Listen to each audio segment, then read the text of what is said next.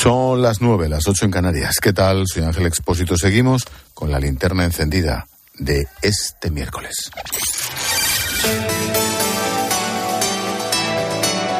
Con Expósito, la última hora en la linterna. Cope, estar informado. Te resumo la actualidad del día en varias claves. Primera, tenemos avanzado a las ocho. La Reserva Federal de Estados Unidos sube medio punto los tipos de interés séptima subida consecutiva. El presidente de la Fed, Jerome Powell, explica que los próximos incrementos se adecuarán a la evolución de los precios hasta que la inflación ronde el 2%. Segunda, el presidente del Tribunal Constitucional, Pedro González Trevijano, ha convocado mañana a las 10 de la mañana un pleno extraordinario para analizar el recurso del PP contra la reforma del Poder Judicial. Los populares piden medidas cautelares para evitar que el Congreso vote mañana mismo las enmiendas de PSOE y Podemos. Tercera, al menos cuatro muertos en el naufragio de una patera en el Canal de la Mancha. Los servicios de emergencia han rescatado a 43 migrantes. La mayoría habían caído al agua, congelada. El primer ministro británico va a incrementar el número de agentes de fronteras y el uso de drones. Y cuarta, la Fiscalía nicaragüense acusa de conspiración y propagación de noticias falsas al obispo Rolando Álvarez. Recordemos que el régimen de los Ortega le detuvo a mediados de agosto en el Palacio Episcopal junto a cuatro sacerdotes y un seminarista. El Poder Judicial le ha asignado un abogado de oficio y le han citado para el 10 de enero.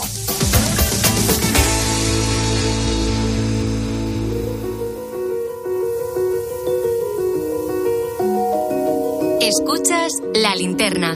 Con Expósito. Cope, estar informado. La sombra del soborno se cierne sobre el Parlamento Europeo. Sí, la crisis del Qatar Gate. Así se ha llamado a la investigación en la que varias personas vinculadas a la institución, eurodiputados o familiares, son sospechosas de haber recibido dinero de Qatar. Quiero ayudarte a comprender lo que está pasando con esta trama de corrupción, con sus protagonistas, Empezamos por la figura de mayor renombre. Era una de los 14 vicepresidentes del Parlamento, la socialista griega Eva Kaili. Hoy la Copa del Mundo de Qatar es una prueba de realidad, de cómo la diplomacia deportiva puede lograr una transformación histórica de un país con reformas que inspiraron al mundo árabe. Qatar está a la vanguardia en derechos laborales, aboliendo kefala, introduciendo el salario mínimo, a pesar de los desafíos. Son palabras de Bakili hace poco, el pasado mes de noviembre, a días de que comenzara el Mundial. Se convirtió en una de las más vehementes defensoras de Qatar, hasta el punto de calificar este país como pionero en derechos laborales. Sí, sí, con los miles que murieron en la construcción de estadios. Bueno, el pasado viernes fue detenida en su casa, en Bruselas, tenía bolsas repletas de dinero, billetes, fue suspendida de sus funciones y el martes se votó su destitución. Solo votos a favor y en contra son válidos para calcular los dos tercios necesarios. Procedemos a la votación. Se cierra. And the vote is carried. Aprobado. Pasamos al siguiente asunto. Kaeli fue destituida con 625 votos a favor de la destitución de los 628 totales, solo tres. También ha sido expulsada del PASOK griego, el Partido Socialista de Grecia, del grupo de los socialdemócratas. Hoy estaba citada ante el juez, pero finalmente tendrá lugar su audiencia el próximo 22 de diciembre. También fue detenido el ex eurodiputado socialdemócrata italiano Pier Antonio Panzeri, que dirigía la asociación Fight Impunity, manda narices, dedicada precisamente a la lucha contra la violación de los derechos humanos. También su antiguo asistente, actual pareja de Kyle y todo casa, Francesco Giorgi. Mr. Pex, el superministro de Exteriores, Josep Borrell, confía en este proceso judicial para aclarar toda la trama. Hay un proceso en marcha. Realmente las noticias son preocupantes, son muy, muy preocupantes. Estamos ante unos acontecimientos que me preocupan. Desde Grecia, la Autoridad contra el Blanqueo de Capitales ha ordenado el embargo de los bienes inmuebles, las cuentas, las empresas de Kylie y de sus familiares, con la justificación de que es posible que provengan de actividades ilícitas.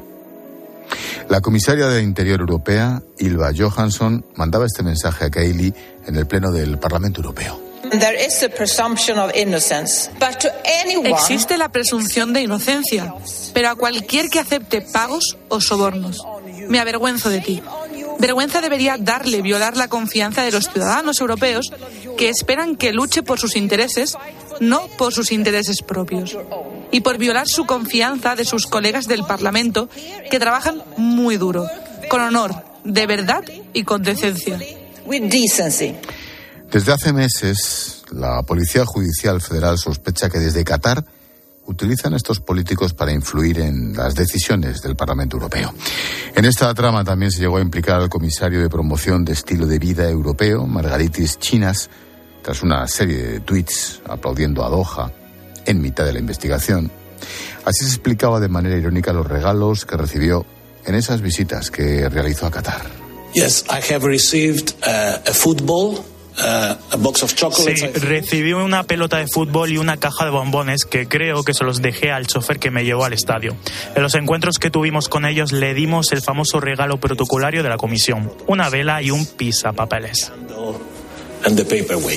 Desde Qatar rechazan las acusaciones, aseguran que siempre han cumplido con la ley. El caso también ha llegado a Italia, donde un tribunal de Brescia detuvo a María Coleoni y a Silvia Bancheri, esposa e hija del ex eurodiputado detenido en Bruselas. La investigación de la Fiscalía lleva varios meses detrás del caso. La policía llegó a registrar la vivienda del socialdemócrata belga Marc Tarabella. Como ves, el Parlamento Europeo está viviendo el mayor escándalo de su historia, pero vamos al detalle. ¿Quién es Eva Kaili? ¿Habrá más? ¿Y ahora qué? Hoy hablamos del Qatargate.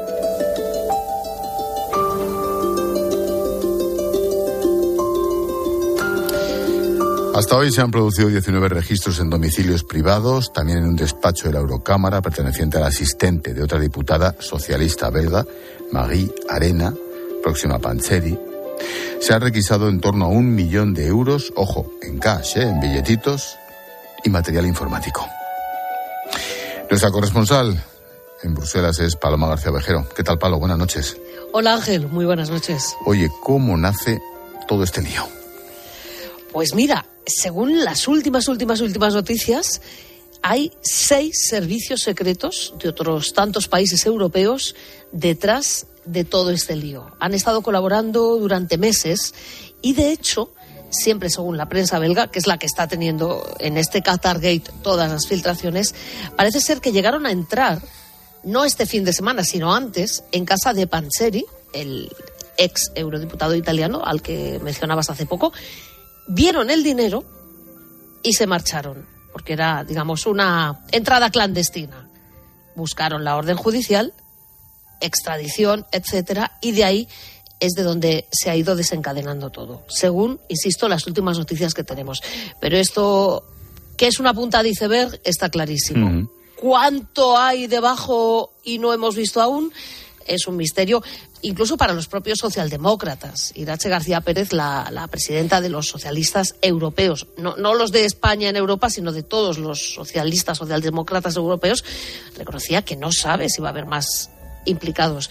Porque cuando esto empieza, nadie sabe nada.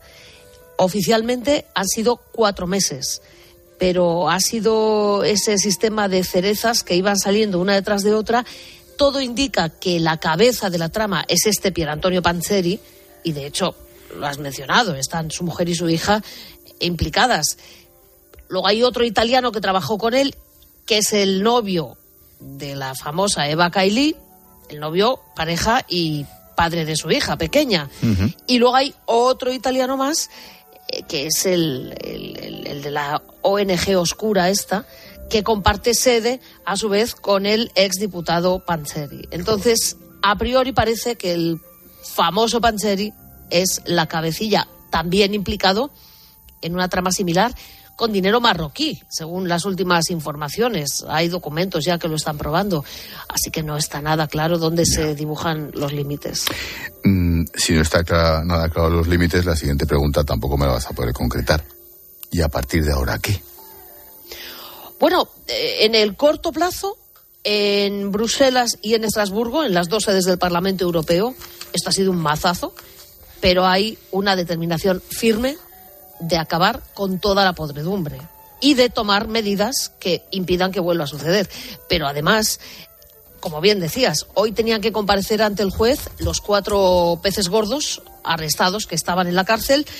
Ella no, porque según sus abogados ha pedido un aplazamiento, según el resto de las versiones, hay una huelga de funcionarios de prisiones y un lío con la fiscalía de quién tenía que ir a buscarla o quién tenía que ir a traerla, pues al final no ha salido y tiene la vista fijada para el 22 de diciembre. De los otros tres, dos, este Pancheri y el novio de Eva Kaili, siguen en la cárcel y el cuarto, Nicolò Figatalamanca, el lobista de la ONG, está en su casa pero con brazalete. ¿Qué puede pasar entre tanto? Pues que si los abogados recurren en las próximas 24 horas, tienen que comparecer de nuevo ante el juez en el plazo de 15 días. Nos vamos a pasar unas navidades divertidas, mm. pero no olvides que aquí se cierra todo a cal y canto. Así que o la justicia belga trabaja o hasta enero ya poquita cosa. La semana que viene todavía puede haber fuegos artificiales. pues estaremos atentos y que dejen de estar en huelga los funcionarios, que esa es otra. Gracias, Paloma. Un abrazo, sigo escuchando. Chao, chao. Bueno, vamos a hablar de la ex eurodiputada socialista griega Eva Kaili. 44 años, parece modelo, pero no. Arquitecta de formación, estudió relaciones internacionales, hizo varios cursos de periodismo Από το Τέξας εμείς να έρθουμε πίσω στα δικά μας και να αλλάξουμε ατμόσφαιρα με την προβολή της πολυβραβευμένης ταινίας του Μιχάλη Κακογιάννη. Llegó incluso a presentar los telediarios de una de las principales cadenas privadas de Grecia. A los 22 inició su carrera política como concejala en Salónica, su ciudad natal dentro del PASOK, el Partido Socialista. Siete años más tarde se convirtió en la diputada más joven de Grecia para después pasar a ser eurodiputada y desde el pasado enero ser una de las vicepresidentas de la Eurocámara. ¿Quién es Eva Kaili? Es más, ¿qué pasa o qué pasó con el PASOK? Siempre que hablamos de Grecia, y yo estoy encantado de recibirle, llamamos a un abogado griego que trabaja aquí en Madrid, mi amigo Basilis Morfakidis. Basilis, ¿qué tal? Buenas noches. Buenas noches, Ángel. ¿Quién es? ¿Es tan famosa en Grecia? Llegó a ser famosa. Es una chica joven, con mucho futuro por delante. No, tenía mucho futuro. Tenía futuro, exacto. Lo tenía todo en sus manos prácticamente. Era joven, era bien parecida. Guapísima. Guapísima. Era presentadora de la televisión, aparte de los estudios que tenía. Eh, era una promesa. Yo creo que estar en el PASOK le ha condicionado. ¿En qué sentido? Porque el PASOK ya dejó de existir en su momento el PASOK ahora mismo está en plena regeneración. El PASOK mm, pasó a ser parte del Siriza cuando Chipras. Siriza, entre paréntesis, Podemos en Grecia. Podemos en Grecia. Eh, más de la mitad del Siriza es PASOK. Y claro, quedó un grupo reducido que se ha hecho con el PASOK de antaño que querían ahora resucitarlo. Y claro, por mucho que quieras resucitar, esto no tiene buen aspecto.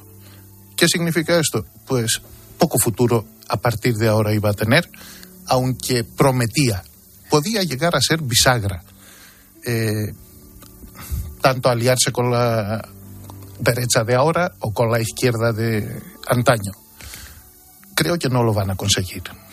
Mm, hay quien dice, bueno, incluso aquí ha salido algún titular diciendo que era una política de derechas, aunque pertenece al grupo socialista. ¿Es verdad que había roto con su partido? No, ella no había roto con su partido. Ella siempre fue eh, una, una, una persona que no seguía todas las pautas del partido, eso sí, pero lo hacía por su propio interés. Allí no era cuestión de partidismo. Pero cuando saltó todo este embrollo, todo, esta, todo este escándalo, eh, el actual presidente del PASO, el señor Andrulakis, le faltó tiempo, aparte de quitarle del medio, de echar la culpa al actual gobierno de derechas, evidentemente, diciendo que era el caballo de Troya de del eh, partido del eh, gobierno. Una cosa inaceptable. Porque ella nunca ha sido de derechas, nunca ha pertenecido al gobierno, es decir, hacía lo que ella quería. Un poco fuera de las pautas del PASOK, sí, cuando le interesaba seguía, sí. Mm. Y cuando no, no. Y cuando llegó el momento, pues yo creo que pasó lo que pasó. Mm, ¿Qué se dice en el país? Porque comentábamos fuera de micrófono, Basilis, para la marca Grecia como tal, no te digo para la marca Italia, que son el otro grupo de los encausados, esto es un daño tremendo. Un desprestigio. Primero es un desprestigio para Grecia como país. Como si no tuviéramos bastante con Siriza y con Chipras, pues ahora nos viene esto. Es decir, eh, un poco mm, desgracia, pero eh, es una cosa que ya mm, diría que no va a poder salir adelante el PASOK. estaba intentando salir adelante, pero yo creo que esto ha sido ya su tumba definitiva, por mucho que haga. Mm, ¿Puedo, ¿Puedo desvelar un pequeño secreto personal? Tú sabes muy bien lo que es el PASOK desde dentro. Hombre, yo fui... En tu juventud, no hace tanto. Hombre, hace mucho, hace mucho. Desgraciadamente hace mucho yo fui del PASOK cuando era estudiante y como la mayoría de los estudiantes de entonces, pues era casi obligatorio ser del PASOK porque era la alternativa al poder, era la transición griega, era el PSOE. Pero el PASOK de entonces con el PSOE de ahora no tienen nada que ver. Entonces eh, había lucha, de verdad, había cosas que cambiar y se cambiaron. Lo que pasa es que yo, a los dos años más o menos, vi por dónde iba el PASOK de entonces, como el PSOE de ahora, y me salí del medio. ¿Por qué? Porque cada uno iba ya a lo suyo. Es decir, era un poco quítate tú para ponerme yo. Y esto no era mi ideología y la ideología de la mayor parte de los griegos, que queríamos de verdad un cambio, cosa que pasó aquí también. ¿Te da pena? Más allá de las etiquetas, más allá de los partidismos, más allá de los nombres propios, ¿te da pena? Mucha. como, como europeísta. Como europeísta. Me da pena porque mm, veo lo que fue entonces el PASOK del Papandreou y el PSOE de Felipe, que coincidí con ellos incluso en Salónica en, la en el último meeting del Papandreou, antes de ganar las primeras elecciones en el 81. Y y, también en Granada, en el meeting del PSOE, antes de ganar también las elecciones aquí el PSOE en el 82, eh, que yo era estudiante aquí en Granada, en la Facultad de Derecho, donde la Facultad de Derecho era en aquella época mm, el, eh, el, castillo del PSOE. Eh, pero claro, me acuerdo de aquella gente con mucho cariño y con mucha admiración cosa que no puedo decir ahora. Derecho en Granada es una de las grandes universidades históricamente. De siempre ha sido. Claro. Y yo soy orgulloso de ser un alumno de Derecho de Granada. Kylie ha sido expulsada del partido, también cesada como vicepresidenta. Esta acusación mancha, sin duda, al Parlamento Europeo y a todos aquellos que forman parte de su grupo. Su líder es la española Irache García. Es un día muy triste para la democracia europea y es un día también muy triste y muy difícil para el Grupo Socialdemócrata y por eso quiero anunciarles que acabamos de tomar la decisión de personarnos como parte perjudicada en el proceso judicial que se va a abrir en estos momentos.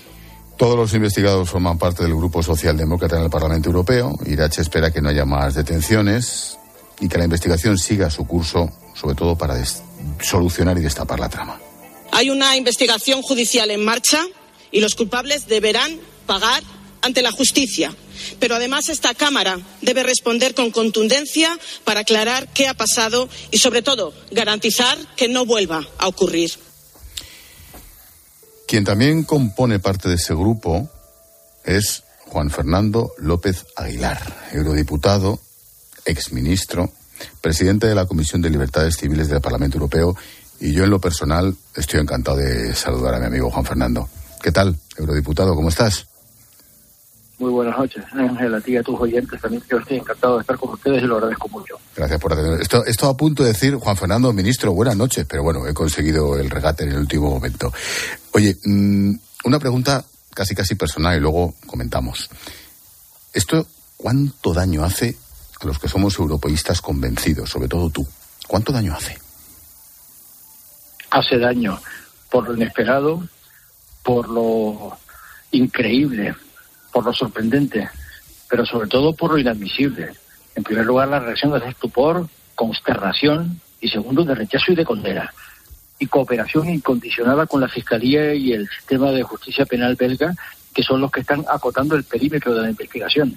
Pero en el Parlamento Europeo ha habido una reacción contundente y además unitaria de defensa de la integridad del Parlamento Europeo y de disposición a deducir las acciones que sean necesarias, pero al mismo tiempo a sostener que se trata de personas con sus actos han asumido responsabilidades penales individuales. En estos momentos hay cuatro personas señaladas y solo una en el Parlamento Europeo que ha sido, como puedes imaginar, de forma absolutamente eh, inmediata destituida de todas sus responsabilidades, Eva Kaili.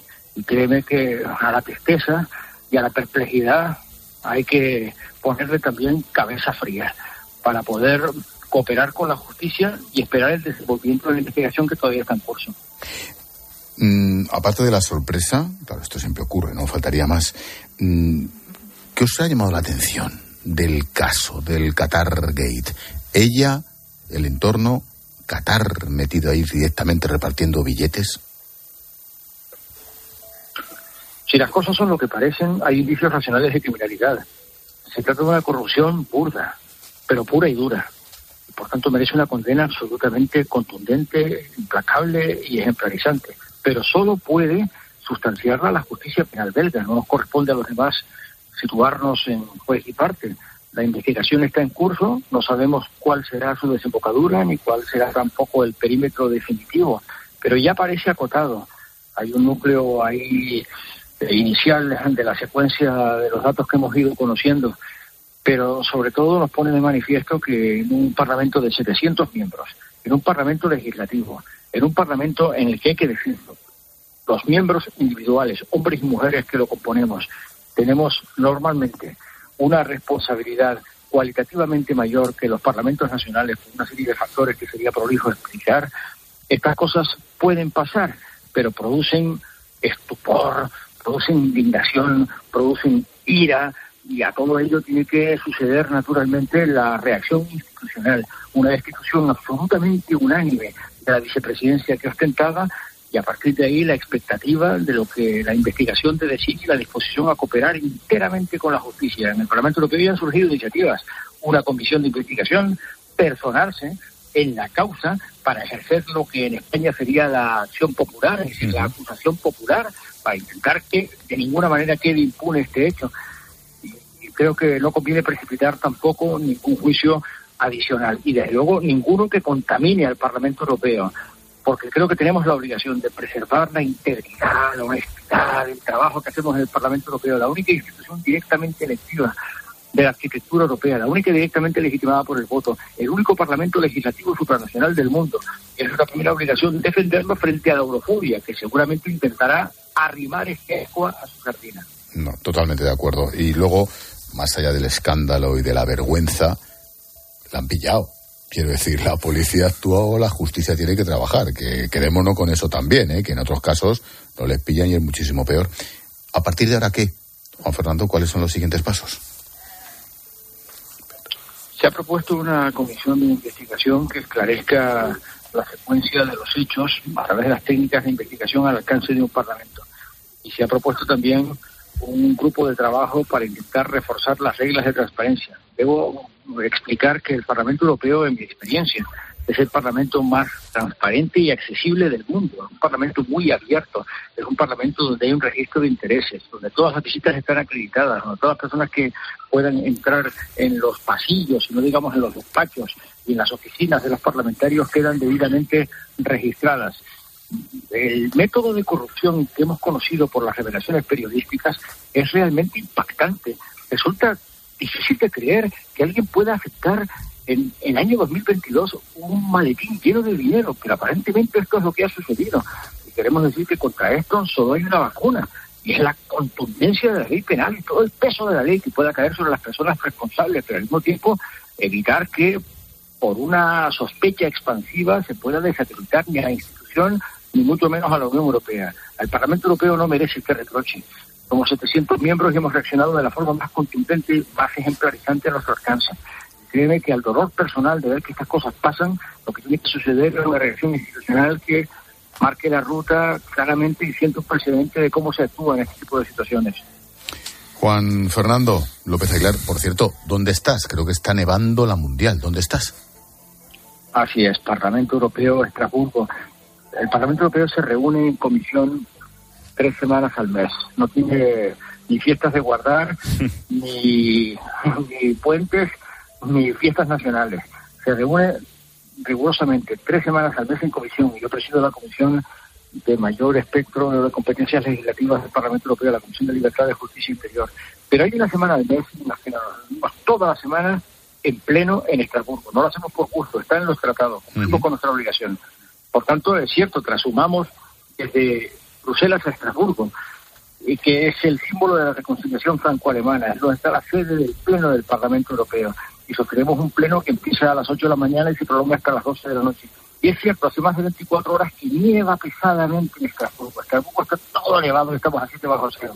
Pero es una jornada a la que eh, a las condiciones de trabajo que son habitualmente estresantes porque junto al pleno se desenvuelven otras muchas actividades, reconozcámoslo, ha gravitado sobre nosotros una atmósfera triste y severa, porque estamos todos impactados y conmocionados y hemos discutido con la intensidad que esto requiere un asunto tan grave como este para reducir, insisto, todas las elecciones que sean necesarias, pero al mismo tiempo proteger la intensidad y la credibilidad del Parlamento Europeo, institución democrática y motor de, democrático de legitimación del proceso de decisión y proceso legislativo de la Unión Europea.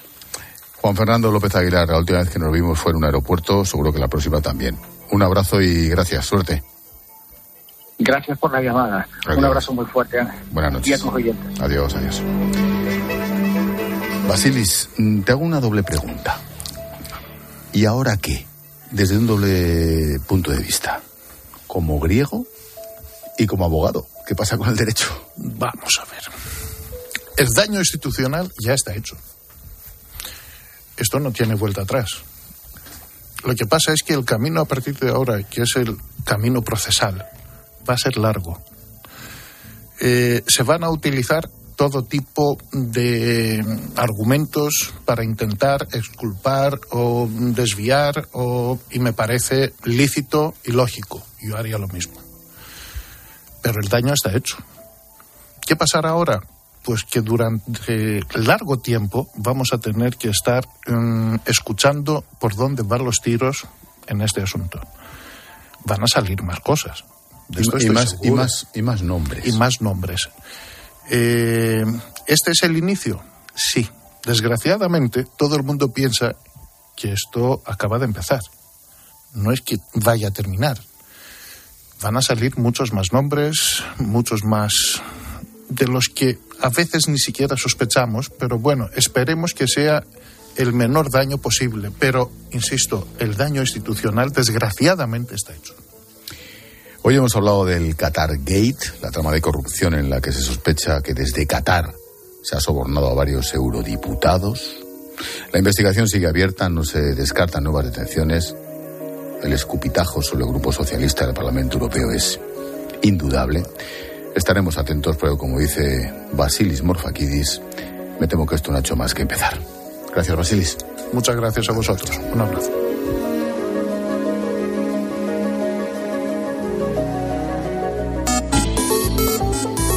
¿Y tú qué piensas? Escribe a Ángel Expósito en Twitter en arroba expósito cope y en arroba linterna cope o en nuestro muro de Facebook La Linterna.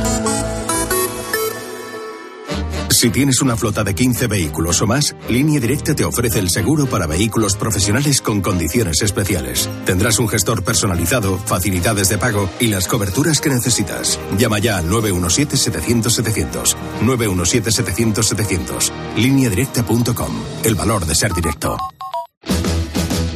En esta siesta soy un ciclón que tengo un extra de ilusión. Cocinaré para 32 con un extra de ilusión. Dame un cupón o mejor dame dos que quiero un extra de ilusión.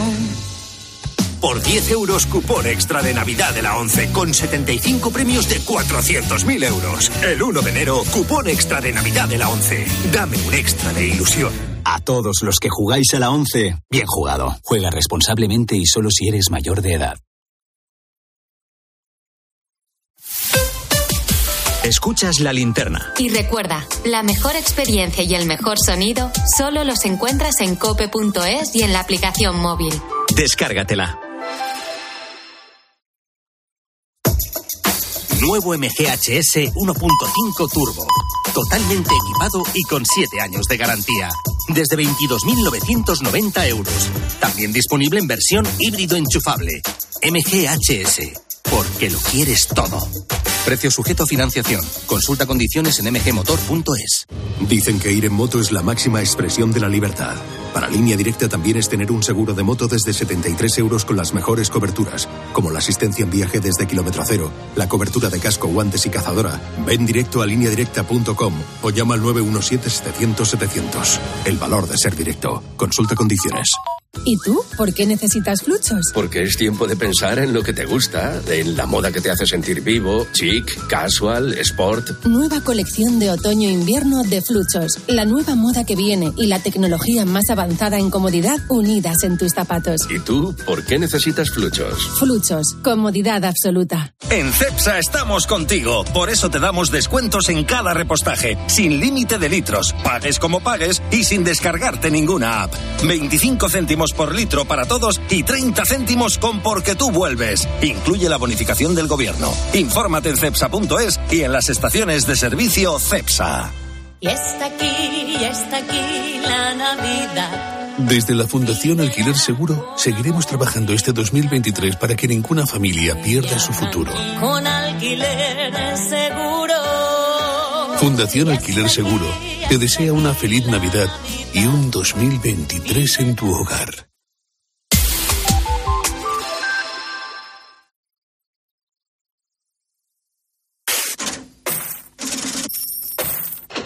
Expósito. La linterna. Cope. Estar informado.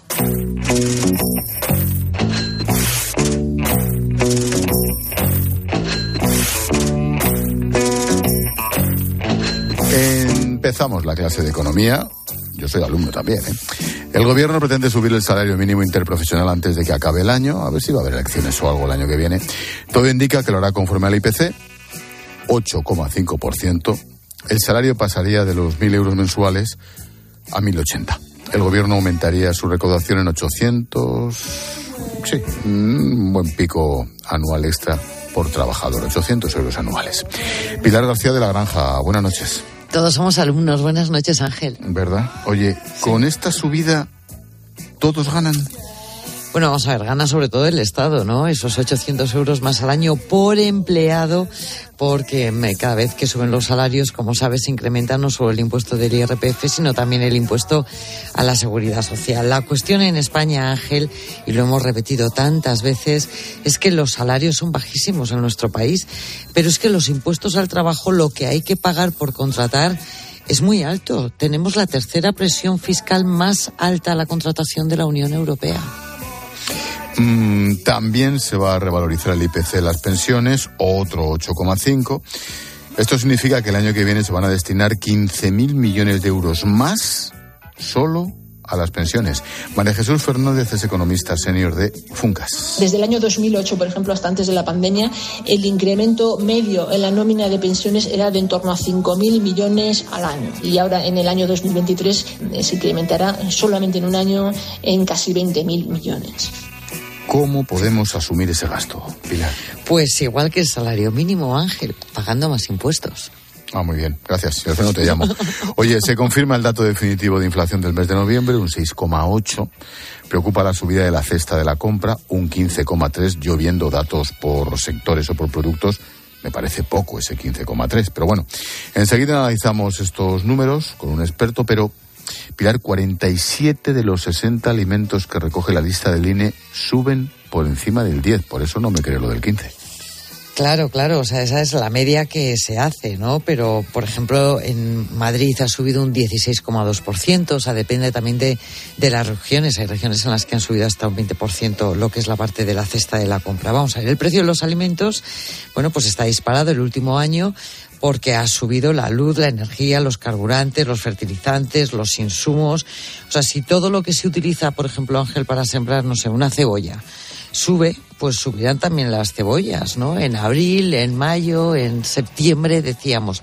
Aunque hoy dejará de subir la inflación, como todo lo que lleva subiendo se tiene que trasladar a los precios durante los últimos meses, tendremos que esperar unos cuantos meses más para ver que la inflación cae, ¿no? Para ver que esos precios se reducen, pero para eso tenemos que ver que efectivamente de la luz, de la energía, de los transportes, de los fertilizantes, de los insumos, de todo cae el precio. Nos vamos a Estados Unidos. La Reserva Federal aumenta los tipos de interés en 50 puntos básicos. Es la primera vez que se modera la subida desde mayo. Mañana le toca al Banco Central Europeo. ¿Cómo lo ves? Bueno, ha subido medio punto, que es lo que se esperaba. Eh, está en un nivel récord en Estados Unidos en ese 4,5%. Para el año que viene esperan estar en el 5, 5,5%.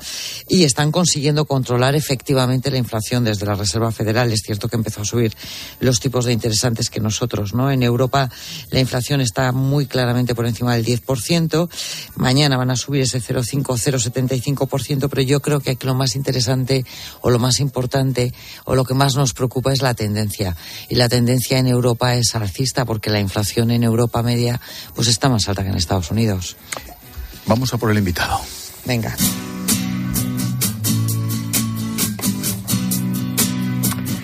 Javier Ferri es catedrático de Economía en la Universidad de Valencia e investigador de FEDEA. Javier, profesor, buenas noches. Hola, buenas noches, Ángel. Gracias por atendernos, profesor. Em, para los que de esto sabemos lo justo, más allá de ir a la compra, ¿cómo se explica que la inflación esté en el 6,8 porque parece que se modera el coste de la energía, pero haya alimentos como el azúcar o la leche que suban el 20, el 30, hasta el 50%? ¿Por qué? Bueno, lo ha explicado antes muy bien eh, Carmen. Eh, se trata de un proceso de filtrado de, los precios de productos como la energía o los fertilizantes hacia otro tipo de, productos y en especial los, alimentos, ¿no? Eh, pues efectivamente, pues, pues, para cultivar pues hace falta fertilizantes. En la medida en que los fertilizantes han aumentado mucho de precio, pues bueno, pues entonces aumenta pues el precio de, los cultivos. En la medida que el precio de los cultivos aumenta, pues esto entra dentro de la cadena de valor que a través del transporte nos llega al supermercado, eh, por el medio se ha crecido el, precio de la energía, lo que encarece a su vez el transporte y al final, pues bueno, pues pagamos un precio mucho más alto en el producto final de, de, alimento consumido. Pero es, es, todo un proceso de filtrado, ¿no? Que, que, tiene, lleva su, su, tiempo eh, y, bueno, igual que eh, básicamente se está, se está detectando en lo que es la inflación subyacente, pues igual que está subiendo la inflación subyacente, alcanzará un máximo y volverá a retroceder. Pero ojalá sea pronto. Pilar.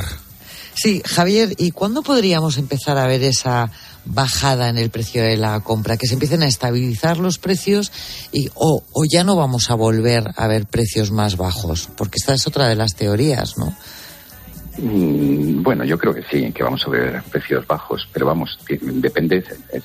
Siempre lo que pasa con los precios está sujeto a mucha incertidumbre. Es una de, las variables macroeconómicas sujeta, sujeta tal vez a mayor incertidumbre, ¿no? Entonces, pues efectivamente, pues eh, estamos en un contexto donde los precios han sido afectados por una serie de perturbaciones. Pues perturbaciones que en principio no, no eran previstas, ¿no? Pues lo que sucedió en, en, Ucrania, el tema de, de, reiniciar otra vez la economía después de la pandemia, el problema de, de, eh, los, suministros que llegaban de, China, por ejemplo. Bueno, este tipo de cosas, pues en principio no eran previstas. Entonces, la economía sufre perturbaciones y los precios, pues, eh, reflejan estas perturbaciones. En la medida en que estas perturbaciones vayan remitiendo y en parte, pues lo están haciendo, pues está bajando el precio de la energía, eh, el tema de, los estrangulamientos en la cadena de suministros global, pues también se está aliviando bastante. Pues esperamos que pues la tendencia alcista sobre los precios remita. Por otra parte, también, pues eh, lo has comentado antes muy bien, Pilar, ¿no? la subida en los tipos de interés, pues que está llevando a cabo el Banco Central Europeo y que planifica seguir llevando a cabo, pues también van a suponer un freno tarde o temprano a esa subida eh, de precios, ¿no? Entonces, bueno, eh, seguramente vamos a estar durante varios meses y posiblemente, pues, prácticamente todo 2023 todavía con una inflación por encima del 2%. Pero en, en ausencia de otras perturbaciones que como su nombre indica, son muy difíciles de predecir, pues eh, lo que tendremos, eh, la tendencia es a ver una, una reducción en la inflación. Mm, ¿Por qué en España tenemos el dato de inflación relativamente bajo comparado con Europa? O, preguntado de otra manera, ¿cómo influye que Alemania tenga un 10, que el Reino Unido tenga casi un 11? Bueno, el, hecho de que España tenga la inflación más baja actualmente de, Europa, pues tiene, tiene varias eh, causas, ¿no? Una es, eh, pues eh, España depende menos de, del petróleo del ruso, ¿no? Entonces, pues Rusia está restringiendo las exportaciones de petróleo a Europa y aquellos países que son más dependientes y que tienen contratos firmados ya con, con Rusia, pues bueno, pues están sufriendo más esos esos efectos del precio de la energía que, en España son menos fuertes. ¿no? Por otra parte está todo el tema de las subvenciones eh, que el gobierno eh, pues eh, está realizando sobre la energía, los carburantes, el transporte, etcétera, ¿no? La excepción ibérica no es más que una subvención, ¿no?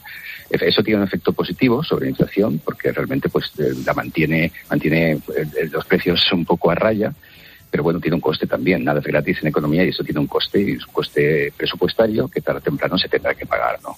Luego también está el tema de, por ejemplo, el INE no recoge eh, las tarifas del mercado libre de la energía y estas tarifas han aumentado más rápidamente que las tarifas reguladas, ¿no? Eh, esto es un tema mucho más estadístico, pero bueno, si realmente se introdujera, pues veríamos a lo mejor unas décimas más de inflación en España. Y por último, que yo creo que es importante también, está el hecho de que en España los precios empezaron a crecer mucho más deprisa antes que en Europa. De tal forma que el pico en España se alcanzó mucho antes que en Europa y esto pues tiene un efecto estadístico base. De tal forma que nosotros estamos comparando eh, ahora mismo periodos, meses de este año con meses del año pasado para calcular la inflación interanual donde en los meses del año pasado ya los precios eran mucho más altos porque en España empezaron a crecer antes los precios, ¿no? Eh, en, los países de Europa, la mayoría de los países de Europa, llevan un decalaje de aproximadamente tres, cuatro meses con respecto a España. ¿no? Este efecto base estadístico pues empezará a, detectar dentro de dos o tres meses en esos países también. Imagino que eso también lo está pensando el Banco Central Europeo. Entonces, ¿mañana qué va a hacer? Sí, el Banco Central Europeo efectivamente tiene como, eh, como mandato controlar la inflación en el conjunto de, de, la, de la eurozona.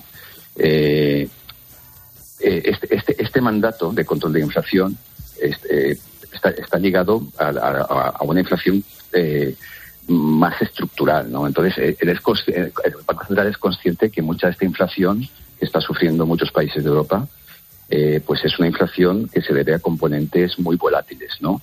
Como por ejemplo, pues la energía. Entonces, eso lo está descontando básicamente está pensando, bueno, vamos a, centrarnos, a fijarnos en lo que está pasando con la inflación subyacente en la zona euro. Eso ya supone una rebaja con respecto al 10% de, de, de media de la zona euro. No es un 10%, la inflación subyacente de la zona euro está mucho más baja, está cuatro décimas más baja. Entonces, eh, bueno, efectivamente, eso lo sabe el Banco Central. Eh, el Banco Central también sabe que al subir los tipos de interés, pues eh, eh, básicamente lo que está creando es un efecto negativo sobre la demanda y que eso va a tener un efecto negativo también sobre el PIB de las economías y, sabe que lleva tiempo controlar la inflación, que bueno, que en la medida en que la, demanda se vaya eh, ralentizando, pues entonces los precios tenderán a ir reducirse también. Esto es una disyuntiva a la que se tiene que enfrentar necesariamente el Banco Central. Hay otras ocasiones en las que la inflación tiene otros orígenes y entonces el Banco Central pues con la subida de los tipos de interés es capaz de controlar dos, mm, eh, dos, dos, objetivos, ¿no? Que de producción y de inflación, o bajando el tipo de interés. Pero en este caso no, en este caso se enfrenta a una disyuntiva. O controla la inflación o trata de impulsar la producción. Y lo que el mandato del Banco Central le dice es, no, usted se encargue, encárguese de controlar la inflación y deje a la política presupuestaria de los gobiernos el control de la producción. Cuando digo control me refiero a la estabilización de la producción. Estaremos muy atentos a los próximos meses. Ojalá todo esto se produzca más pronto que tarde. Javier Ferri, investigador de FDA, catedrático de Economía de la Universidad de Valencia. Gracias por la clase, Javier. Muchas gracias. A Adiós, buenas noches. Adiós. A esta hora, nuestra otra profesora, Reyes Calderón, nos trae el dato, el número del día. Reyes, ¿qué tal? Buenas noches. Buenas noches, Ángel. En breves días celebraremos Navidad. Lo celebraremos con el corazón y con el cuerpo. Es una época en la que comemos más de la cuenta y bebemos más de la cuenta, pero sobre todo comemos algunos dulces especiales que no comemos en otras épocas del año, como el turrón o el mazapán, que es una gran industria española, pero además bebemos quizá más de la cuenta, pero también bebemos unos vinos diferentes que en otras épocas del año. Bebemos mucho más vinos espumosos, bebemos más cava y bebemos más champán. España en esto del vino tiene una posición muy estable en la terna de países exportadores del sector tradicionales, es decir, Italia y Francia. El sector vitivinícola español, además de tener un marcado carácter internacional, es uno de los que mayor valor añadido bruto aporta a la industria agroalimentaria.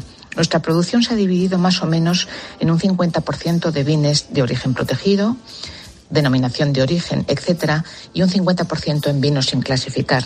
Hasta ahora la ventaja competitiva de los vinos españoles residía en los bajos precios medios de la exportación, es decir, preferíamos vender mucho barato a vender poco caro. Esa es la estrategia que está empezando a cambiar. La estrategia de la calidad ha empezado a aglutinarnos alrededor de la larga tradición social del vino, de la historia que hay dentro de una botella de vino y de que la ventaja competitiva que tenemos en vinos de denominación de origen es mucho mayor.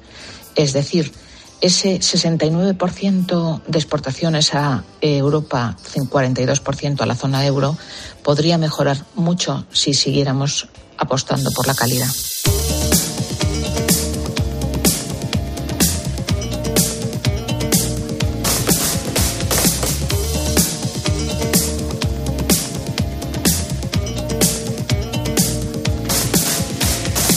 Como cada miércoles en la linterna hablamos del sector primario en España, sector fundamental. Bueno, hoy, hoy dedicamos estos minutos al queso.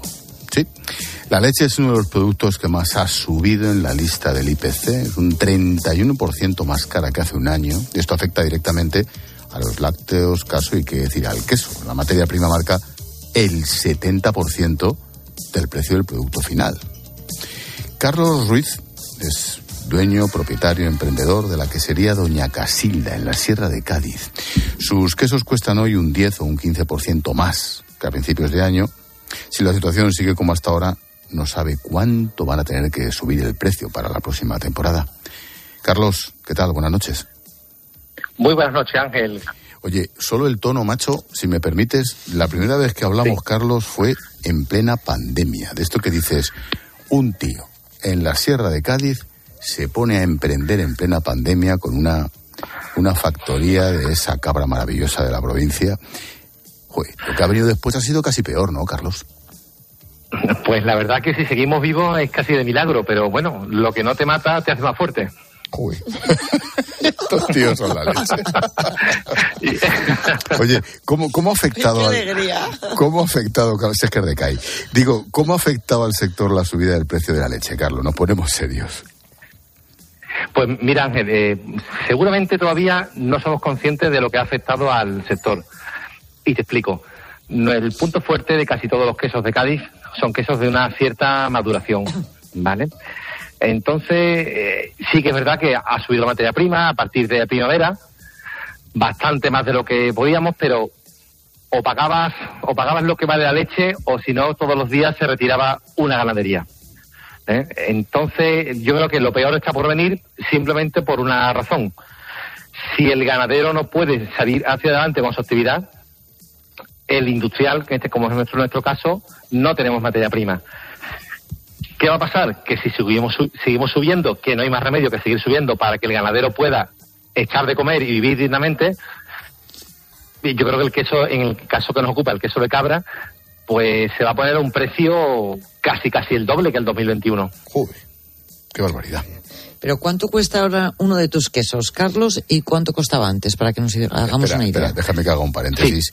Este hace el queso curado de cabra payoya más increíble que te puedas pillar. ¿eh? bueno, ahí lo dejo, sigue.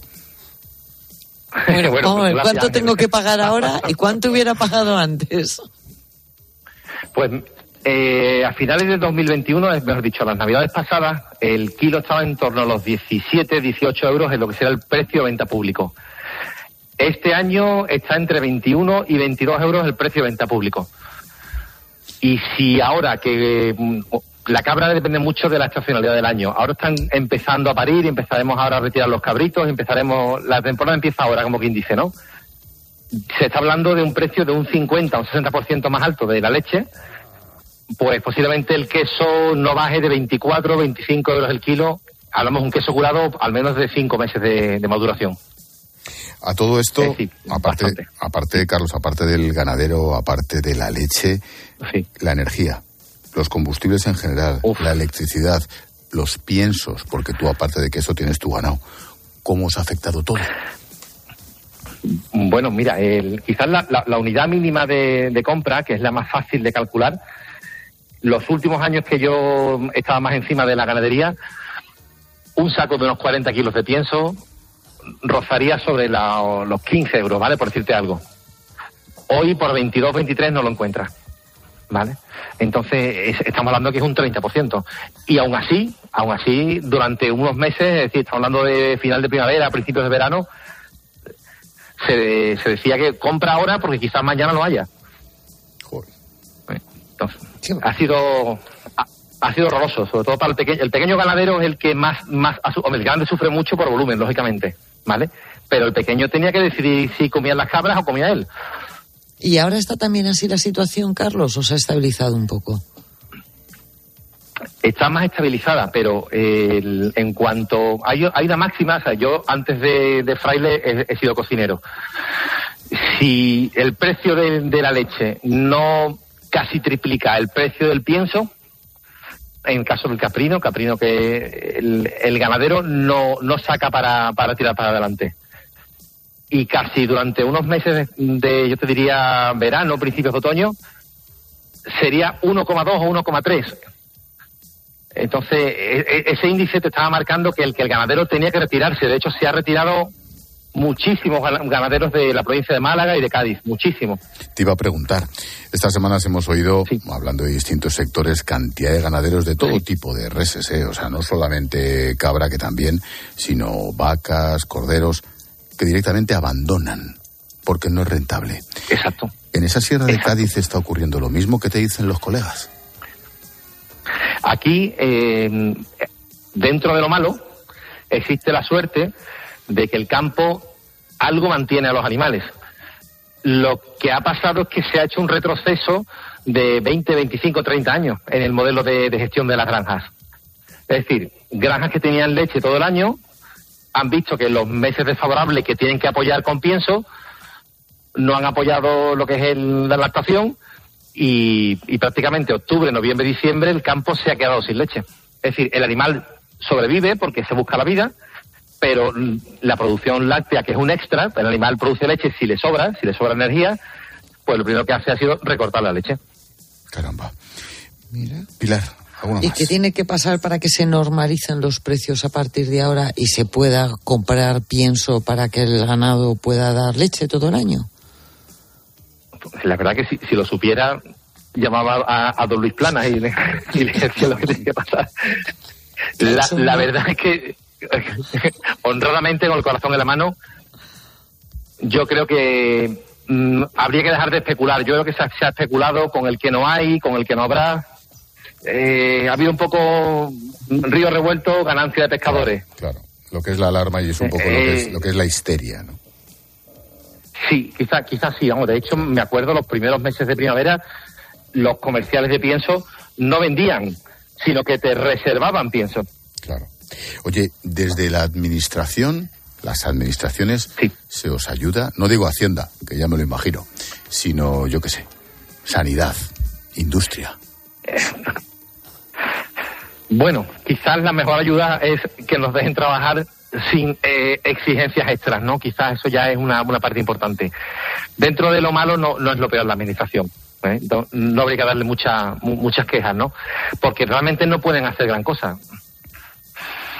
Eh, Y la última- energía, la energía es, es brutal. Carlos, la, la última. Mm, Me han mandado alguien una foto por ahí. ¿Cuántas medallas están en la última semana? Tan buenos somos haciendo quesos. Lo digo porque eso tradicionalmente eran que si los franceses, los italianos, también, ¿no?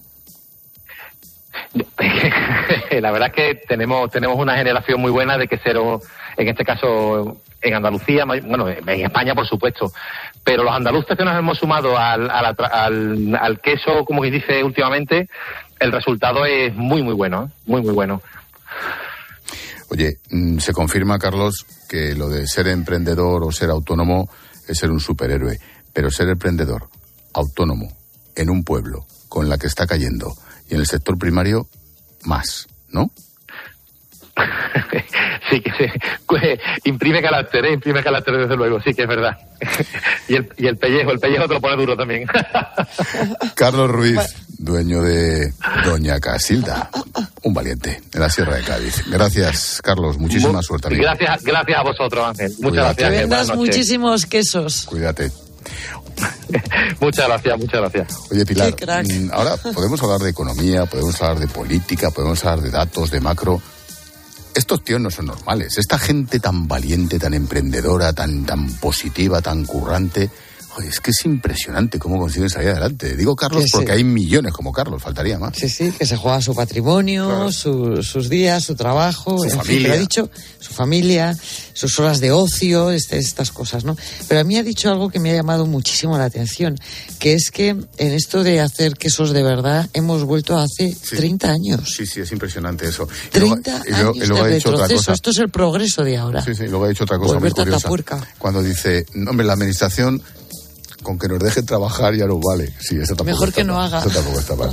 Mañana más, Pilarín. Gracias. Un besito, te escucho, chao. Adiós.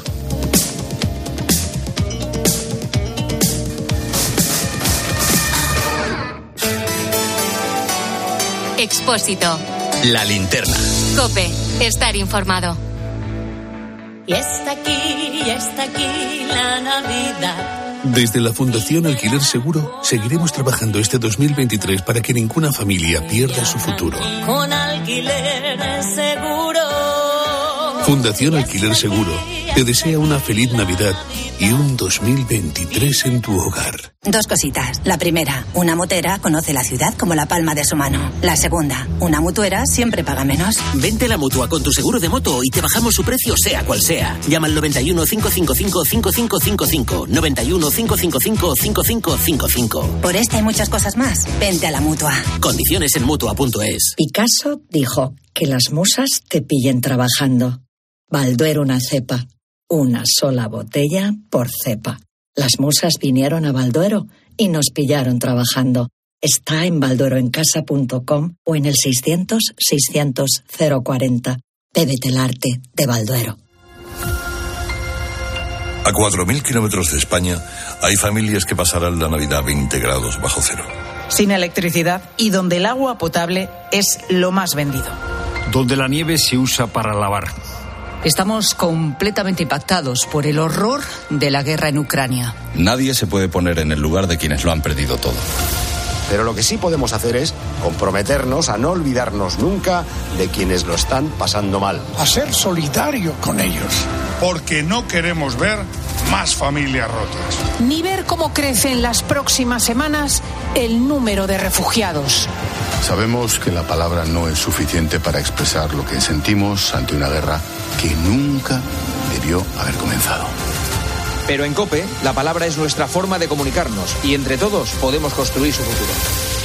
Estas Navidades, no te olvides de Ucrania. Hace ya mucho tiempo, un pintor de Huesca prometió a un viejo amigo que si le tocaba la lotería, le ayudaría a financiar uno de sus proyectos. Más tarde, aquel pintor de nombre Ramón Acín ganó el gordo de Navidad y siendo fiel a su promesa, ayudó a su amigo Luis Buñuel a filmar Las Urdes Tierras sin Pan, una referencia de nuestro cine. Un sorteo extraordinario lleno de historias extraordinarias. 22 de diciembre, Lotería de Navidad. Loterías te recuerda que juegues con responsabilidad y solo si eres mayor de edad. Escuchas la linterna. Y recuerda, la mejor experiencia y el mejor sonido solo los encuentras en cope.es y en la aplicación móvil. Descárgatela. Nuevo MGHS 1.5 Turbo. Totalmente equipado y con 7 años de garantía. Desde 22.990 euros. También disponible en versión híbrido enchufable. MGHS. porque lo quieres todo. Precio sujeto a financiación. Consulta condiciones en mgmotor.es. UMAS, mutua especialista en seguros para el sector educativo. Ofrecemos una solución integral para los colegios y guarderías. Daños patrimoniales, responsabilidad civil, accidentes de alumnos. Más de 800 centros ya confían en nosotros. Visítanos en umas.es. UMAS, más de 40 años de vocación de servicio.